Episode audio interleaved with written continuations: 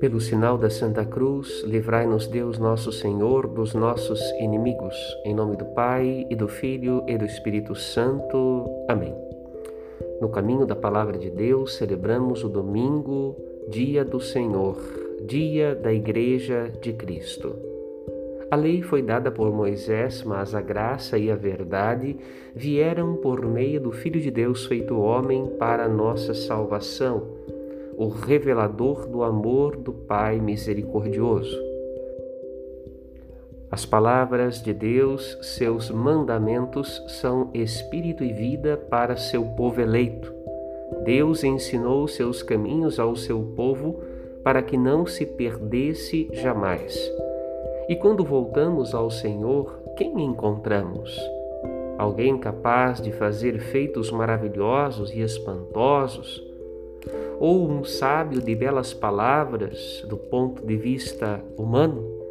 São Paulo nos ensina que ao olharmos para o céu vemos o lugar de Deus em cruz e nele seu Filho crucificado. Sua morte foi julgada pelos homens escândalo e insensatez. Mas em Cristo crucificado, todos os mandamentos entregues a Moisés se tornam um só na condição humilhada do Filho de Deus. Olhamos para o crucificado e por suas chagas, sabedoria divina, somos curados. Onde está o templo de Deus? Onde está a porta do céu? No coração aberto de Jesus na cruz, casa de Deus e porta do céu. Quem por ele entrar, entrará e sairá, entrará com sua sede e fome e sairá alimentado com o pão do céu que dá vida ao homem.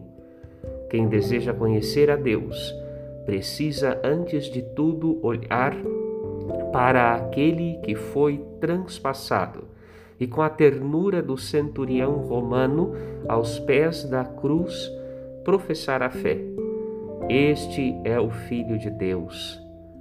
Um domingo cheio de paz para você e para a sua família. Padre Rodolfo.